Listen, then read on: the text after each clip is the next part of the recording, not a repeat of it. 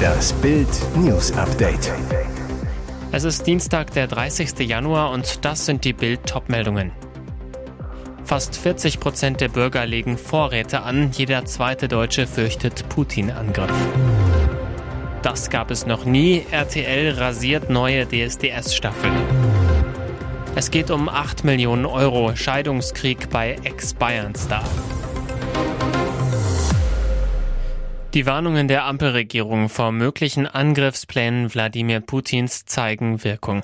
Im Bild-Interview hatte Verteidigungsminister Boris Pistorius letzte Woche vor mittelfristiger Kriegsgefahr gewarnt. Der Minister sagte, wir kommen aus 30 Jahren Frieden, 30 Jahren Friedensdividende, von der wir alle profitiert haben. Und jetzt geht die Reise in die andere Richtung. Mit dieser Sorge ist er nicht allein. Laut INSA-Umfrage für Bild bereitet ein möglicher Russenangriff auf Deutschland 46 Prozent der Befragten Sorgen. Überraschend, am besorgtesten sind linken Wähler mit 55 Prozent und CDU-Wähler mit 54 Prozent. Am wenigsten Kriegsgefahr sehen Sympathisanten von Wagenknecht Partei und AfD.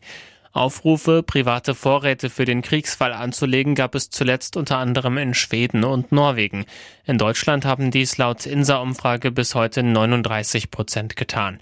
Gegen Notvorräte entschieden haben sich bislang 56 Prozent.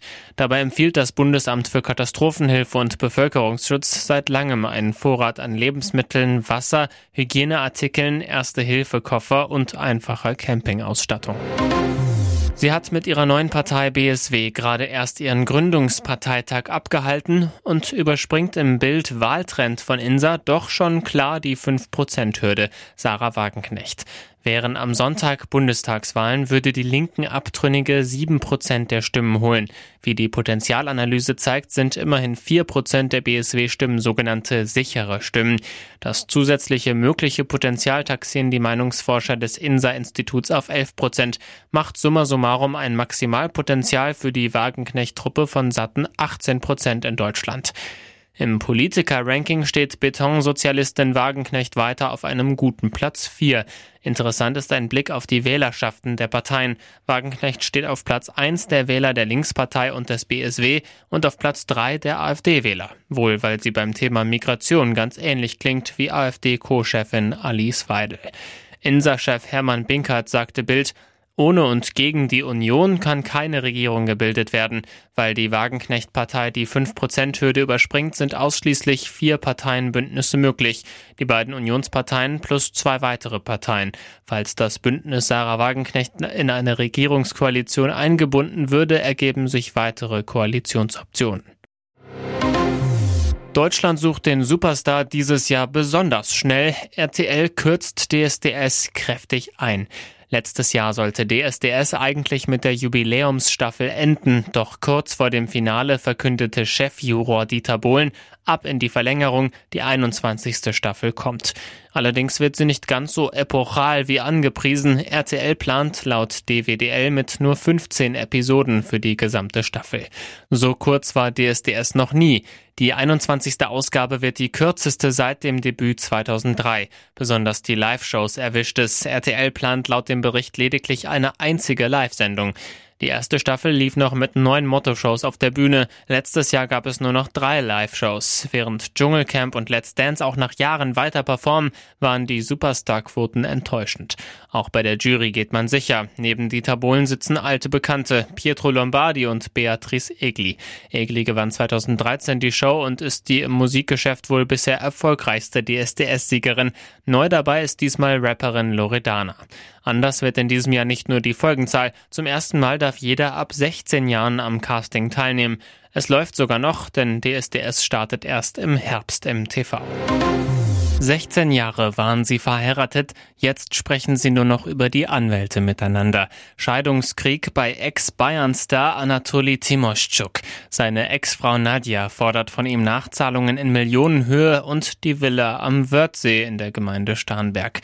Alles in allem geht es um rund 8 Millionen Euro. Der güterrechtliche Streit wird heute vor dem Amtsgericht Starnberg verhandelt. Timoschuk bestritt für Bayern München 86 Spiele 2009 bis 2013 und gewann in dem letzten Jahr das legendäre Triple. Gemanagt wurde er in dieser Zeit von seiner damaligen Frau, die auch den Deal mit den Bayern einfädelte und mit Uli Hoeneß verhandelte. Ihr Anwalt Dr. Clifford Heindl zu Bild nach ukrainischem Recht handelt es sich dabei um eine sogenannte Errungenschaftsgemeinschaft. Alles, was in der Ehe von einem Partner erwirtschaftet wurde, gehört beiden zur Gesamtheit. Bedeutet, ohne Einwilligung seiner Frau hätte der Ex-Kicker nichts ausgeben dürfen, was er laut Heindl aber ständig gemacht hat. Deswegen hat unsere Mandantin nach unseren Berechnungen noch einen Anspruch auf rund 8 Millionen Euro inklusive Haus. Und jetzt weitere wichtige Meldungen des Tages vom Bild Newsdesk. Schon wieder Streik. Im öffentlichen Personennahverkehr kommt es am Freitag wegen eines Warnstreiks fast deutschlandweit zu Einschränkungen. Zu der Aktion rief die Gewerkschaft Verdi am Montag auf. Die Arbeitsniederlegung soll von Betriebsbeginn bis 10 Uhr andauern. Der Warnstreik ist in allen Bundesländern außer Bayern geplant. Betroffen sind nach Angaben der Gewerkschaft über 130 kommunale Unternehmen und insgesamt rund 90.000 Beschäftigte in Städten und Landkreisen. Verdi will damit Druck in den Tarifverhandlungen im kommunalen Nahverkehr machen. Die Gewerkschaft fordert vor allem bessere Arbeitsbedingungen.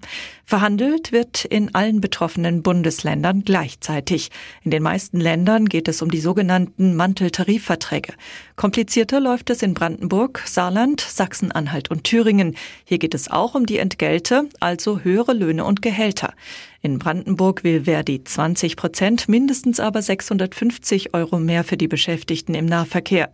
Die Laufzeit des Tarifvertrags soll zwölf Monate betragen. Da jetzt in allen Bundesländern Tarifverhandlungen stattgefunden haben und ohne Ergebnis geblieben sind, ist jetzt der Zeitpunkt gekommen, um mehr Druck auf die Arbeitgeber zu machen, teilte die stellvertretende Verdi-Bundesvorsitzende Christine Behle am Montag in Berlin mit. Auf Fahrgäste kommen damit an diesem Freitag erneut erhebliche Einschränkungen vorrangig im Berufsverkehr zu. Erst an diesem Montag hatte die Gewerkschaft deutscher Lokomotivführer ihren mehrtägigen Streik bei der Deutschen Bahn vorzeitig beendet. Dort gilt nun bis einschließlich 3. März eine Friedenspflicht. Im Nah- und Regionalverkehr sind Arbeitskämpfe von Verdi aber weiter möglich. Sein Tod ist tragisch und rätselhaft. Beim Spielen mit Freunden ist ein Rollstuhlfahrer tödlich verunglückt. Sonntagnachmittag gegen 17.10 Uhr im Goldbergpark in Gelsenkirchen-Bur. Eine kleine Grünanlage zwischen gepflegten Backsteinblöcken und Altbauvillen im Norden der Ruhrgebietsstadt. Die Jugendlichen spielen Fang. Aus noch ungeklärter Ursache gerät der Schüler mit seinem Rollstuhl in ein Gebüsch, verletzt sich. Die anderen Jugendlichen rufen den Notarzt, doch der kann den 16-Jährigen trotz Reanimationsmaßnahmen nicht mehr retten. Schon kurz danach geisterten Spekulationen über den genauen Hergang durch Bur. Polizeisprecher Florian Mühlenbrock mahnt, wir bitten alle Medien sowie alle Bürgerinnen und Bürger, sich nicht an umlaufenden Spekulationen in diesem tragischen Sachverhalt zu beteiligen. Der Unfallhergang und die genauen Umstände sind zurzeit Gegenstand der Ermittlungen. Die äußerlichen Verletzungen des 16-Jährigen sind nicht so schwer, dass eine eindeutige Todesursache sofort erkennbar gewesen wäre. Mühlenbrock wir müssen die Ergebnisse der Obduktion abwarten. Denkbar wäre neben inneren Sturz- oder Aufprallverletzungen auch eine internistische Todesursache wie Herzversagen. Der plötzliche Tod des Jugendlichen sorgt im Viertel für große Betroffenheit. Eine Freundin, jeder kannte ihn. Ich folgte ihm auch bei TikTok. Er hat da oft Videos von sich gepostet. Ein cooler Typ, sehr lebenslustig. Wir haben ihn gefeiert. Unvorstellbar, dass er nicht mehr da ist. Jetzt schlägt der FC Bayern gegen Didi Hamann zurück. Die Münchner haben mit einem Statement auf ihrer Website auf die Attacke des Sky-Experten gegen Thomas Tuchel reagiert. Der ehemalige Spieler des deutschen Rekordmeisters hatte den Bayern-Trainer in der Sendung Sky 90 kritisiert, weil dieser bei einem Fanclub-Besuch in Heidenheim auf Nachfrage eines Besuchers erklärt hatte, dass ihn in Zukunft ein Job im Ausland reizen würde. Hamann nannte Tuchel unter anderem das größte Missverständnis seit Jürgen Klinsmann. Vorstandschef Jan-Christian Dresen und Sportdirektor Christoph Freund entgegnen dem nun mit folgender Stellungnahme. Unser Cheftrainer Thomas Tuchel wurde am Sonntag im Rahmen eines Fanclub-Besuchs von den Anhängern über seine Trainerkarriere und seine bisherigen Erfahrungen im Ausland bei Paris Saint-Germain und dem FC Chelsea befragt und gab darüber im Gespräch natürlich Auskunft. Ebenso beantwortete er allgemeine Fragen der Fans zu Spanien als Fußballland. Er sprach niemals über Javi Hernandez und dessen Nachfolge, wie danach fälschlich behauptet wurde. Wir werden solche unsachlichen, gegen unseren Trainer gerichteten Aussagen, die immer aus derselben Ecke kommen, nicht mehr akzeptieren. Welche Konsequenzen die Bayern-Bosse bei aus ihrer Sicht unsachlichen Hamann-Sprüchen in Zukunft ziehen wollen, lassen sie in der Mitteilung offen. Vor den Münchnern hatte bereits Bildexperte Marcel Reif auf die brisanten Hamann-Aussagen reagiert. Der Experte verteidigte Tuchel im Fußballtalk. Reif ist live. Hamann hat da ein bisschen zu sehr zugebissen. Das geht offenbar ins Persönliche. Didi Hamann hat diese Meinung, aber mir geht das zu weit.